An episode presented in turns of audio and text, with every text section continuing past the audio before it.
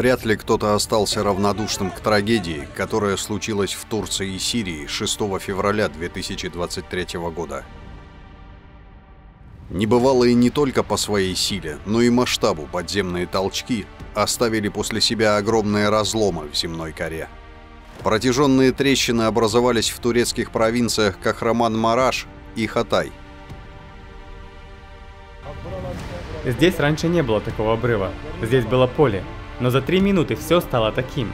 Мы слышали звук, как от огромного взрыва, и видели огромное облако.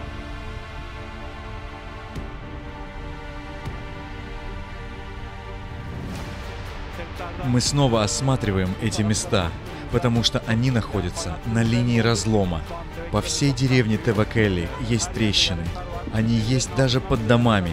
Большинство домов расколоты надвое, разбиты на куски. И сейчас люди здесь живут в палатках. Сейчас они ничего не могут сделать. Они также не могут пользоваться своими домами. Да поможет нам всем Аллах.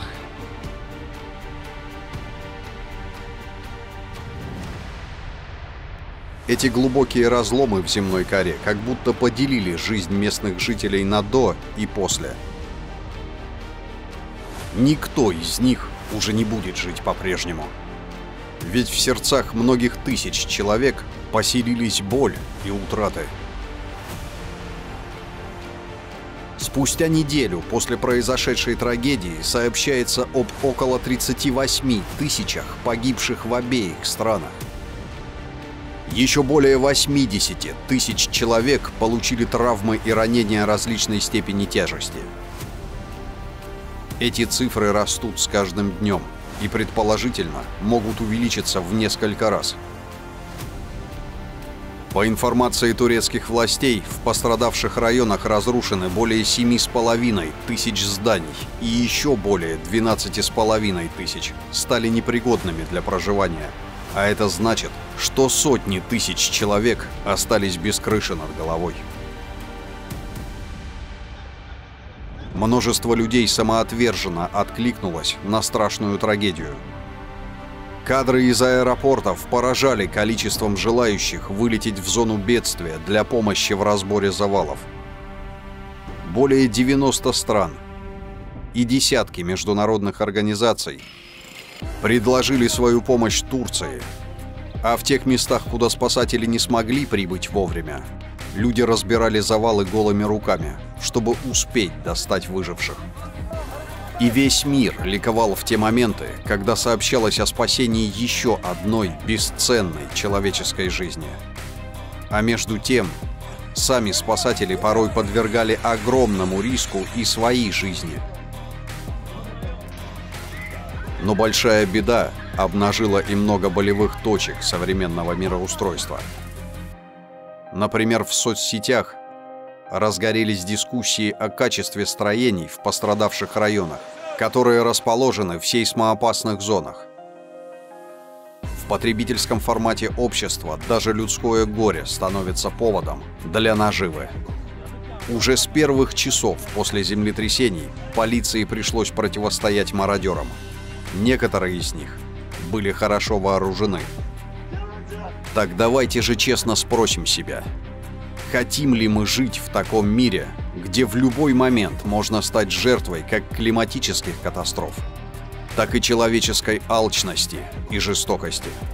В мире, где на правах нормы существуют двойные стандарты –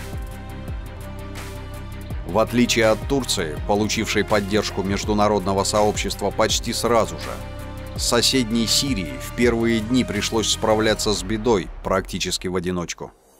Несчастье людей не заставило хотя бы на время забыть о политических противоречиях и оказать пострадавшим необходимую помощь. И это при том, что каждая минута промедления стоила чьей-то жизни – Техники нету здесь. Ужасное положение. Сейчас более 50 тысяч человек без дома находятся. Им ни палаток, ничего не, да, не дают. Ни, нету ничего, просто нету.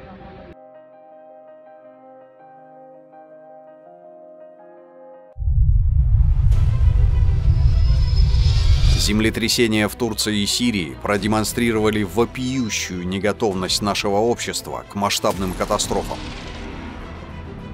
У нас нет ни заблаговременных систем прогнозирования, чтобы можно было заранее произвести эвакуацию людей, ни отлаженной единой службы спасения для всех государств, которая могла бы реагировать мгновенно и использовать современные технологии для спасения.